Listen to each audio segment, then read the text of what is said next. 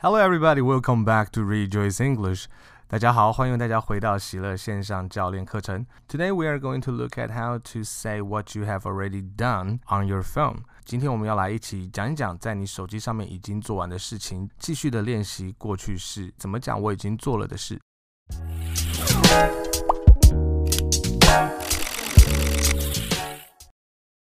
这一阵子我都有请你要从环境开始思考。能够接受建立英文学习环境的责任是自己的，但是不用担心，我们会一起来练习。所以在这一段时间里面，我们试着用英文来讲出我会在手机上面做些什么，习惯性我会在手机上面做些什么，然后我们开始练习要讲一讲之前我们已经完成的在手机上面已经做了的事情。所以我们要用不同的时间点，有意识的把这一些动作。用英文来内化到我们的里面。那今天我们要继续来讲一讲怎么样子来说我已经做过的事情，在英文里面这是有分别的。That's why I ask you to write three things you did on your phone。请你要写下三个你在手机上面已经做了的事情。Called someone，打了电话给某人。Used certain apps，用了某一些的软体。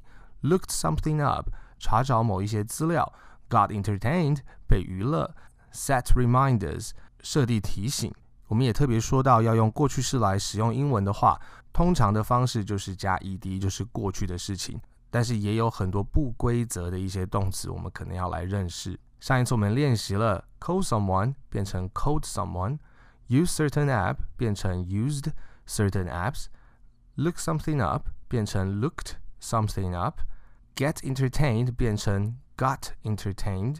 Set reminders 变成 set reminders，其实没有变最后一个，因为它 set 现在是原式跟过去简单式是同一个字。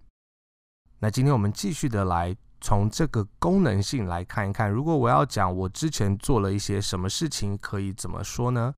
首先，我们先来看一下习惯，你通常会做一些什么事情？你通常会在你的手机上面做什么事情的一些讲法。打电话给我朋友点点点，我今天就只用英文说喽。Call my friend, call my dad, call my mom, call my husband, call my wife, call my son, call my daughter, call my boyfriend, call my girlfriend。那可是如果它变成过去式的话，会是什么样子呢？我打了电话给我朋友，会变成 I called my friend, I called my dad, I called my mom. I called my husband. I called my wife. I called my son. I called my daughter. I called my boyfriend. I called my girlfriend. 也就是说，在英文里面，我多了一个的的声音，我就把这件事情从一个习惯的功能变成一个过去的功能，把它变成讲一件过去的事情。那使用 Line use line, use flashlight, use the flashlight, use the calculator，也是我通常会用我的手机做些什么，是习惯性的、重复的一件事情。但是如果我来讲过去的事情，我会讲 used line, used line, used. I used, I used the flashlight. I used the flashlight. I used the calculator. I used the calculator。同样的，我们再复习一次讲习惯性的动作、重复性的动作，我们会用现在简单式：share a photo, share a post, share a song。如果你发现你只听声音的时候没有办法知道我的意思的话，我建议你可以回去用上一个影片再练习一次。Look up a word, look up the weather, look up a place。到这个时候，我希望我们能够达到的目标就是，我在讲这些声音的时候，你已经对那个意思有概念了。所以，当我讲 look up a word 的时候，你就会想说，look up 是找 a word，可能还不熟，但是你知道说我是要找一个什么东西。All right, check the time, check the weather, check the traffic. Search, look for. Search for an address. Search for an address. Look for a good restaurant. Look for a good restaurant。那如果这些东西我要用过去式，要怎么讲呢？What did you do on your phone? What did you do on your phone? Did did did 那个字 从 do 变成 did 那一个助动词从 do 变成 did 的时候，它就变成一个过去发生的事情。I shared a photo. I shared a photo. I shared a post. I shared a post. I shared a song. I shared a song. I looked up a word. I looked up a word. I looked up the weather. I looked up the weather. I looked up a place. I looked up a place. I checked the time. I checked the time. I checked the weather. I checked the weather. I checked the traffic. I checked the traffic. I searched for an address. I searched for an address. I searched for an address. I looked for a good restaurant. I looked for a good restaurant. I looked for a good restaurant. 好，在这个地方，我们其实会发现，英文的这些动词要变成过去式的时候，它后面只会有个很短的声音：shared, shared, shared, looked, looked, looked, checked, checked, checked, searched, searched, searched, looked, Looked, looked。都是只有一点点的那个声音在最后面，但是那一点点那个声音就可以帮助我们把这件事情的功能使用出来。所以我会建议大家，接下来我们每次练习的时候，你在 copy 的时候，如果觉得有一点困难，没有关系，我们会再一次的重复。OK，接下来如果我讲 set an alarm，这个地方就比较特别了。What did you do on your phone？和 What do you do on your phone？你之前做什么和你通常会做什么，它听起来和看起来是一模一样的。所以我要表达哦，这是一个习惯或者是一个过去的事情，它的字是一样的。像这样子的英文字其实是不规则的一个动词变化，我们就要在使用它们当中慢慢的对它来熟悉。设定一个闹钟，通常是 set an alarm。那之前我设定了一个闹钟，也是 set an alarm。I set an alarm。set a timer，通常我会 set a timer。通常我会定一个计时器，是 set a timer。我之前定了一个计时，也是 I set a timer。set an appointment，设定一个会面，做一个预约。如果它是习惯或者是反复发生的事情。我用 set an appointment。之前我定了一个会面，定了一个预约，也是 I set an appointment。原因是因为它过去时和现在时是长得一样的。但是如果是看一个影片，通常我会看一个影片，习惯性会在我的手机上面看一个影片，我是用它的原来的那个动词的样子，所以我用 watch a video，watch a video。但是如果是之前发生的，我就用 watched a video, watched a video. Watch YouTube 是通常，watched YouTube 是已经看了 YouTube。Listen to music 是通常听音乐，listen to music。但是如果之前我听了音乐，那我就要讲 listened to music，listened to music。So, what did you do on your phone？你在你的手机上做了哪些事情呢？下一次你的教练就会问你说， 你通常会在手机上面做什么？也会问你说，你用了手机做了些什么？所以它是有一点不一样。我们要来练习用我们这些句子，还有用我们这一些表达的方式来练习对时态的使用、时态的运用。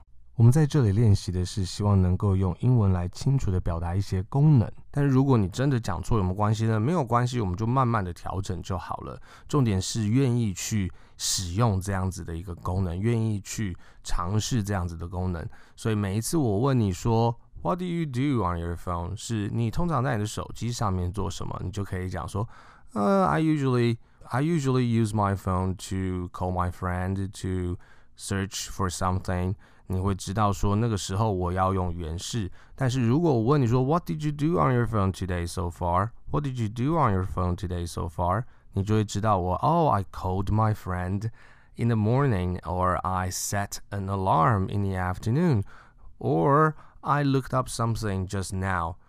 你会知道怎么样子来调整你的这些字，这些是需要时间和练习的。 因为我们中文的思维是没有时间，或者是用动词的改变来表达某一些功能，但是在英文里面，它是用动词的形态改变，也就是时态的改变，它有可能要加字，可能要换不同的形态来表达一些功能的。所以，这是我们这样子中文的使用者从一开始就可以开始练习的一些技能。Very good. You did a very good job. Now, what we will do is go through all the sentences that we practiced together again. 那我们现在最后呢，再来练习一次。如果我要讲我已经做了什么，可以怎么说？现在我们就要记得说，这一些句子都是问你说你今天用了你的手机做了什么。 我打了电话给我朋友，我做了什么？这些句子都是这些意思。你要现在想说，哦，我是我做了什么，不是我通常会做什么。你要想说，这些句子是我已经做了的，是我之前已经完成的事情。也请你记得一定要开口跟着练习哦。I called my friend. I called my friend. I called my friend. I called my dad. I called my dad. I called my dad. I called my mom. I called my mom. I called my mom. I called my husband.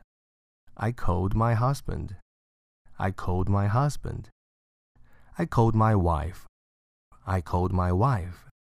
I called my wife. I called my son. I called my son. I called my son. I called my daughter. I called my daughter. I called my daughter. I called my boyfriend. I called my girlfriend. I called my boyfriend. I called my girlfriend. I called my boyfriend. I called my girlfriend. I used line. I used line. I used the line.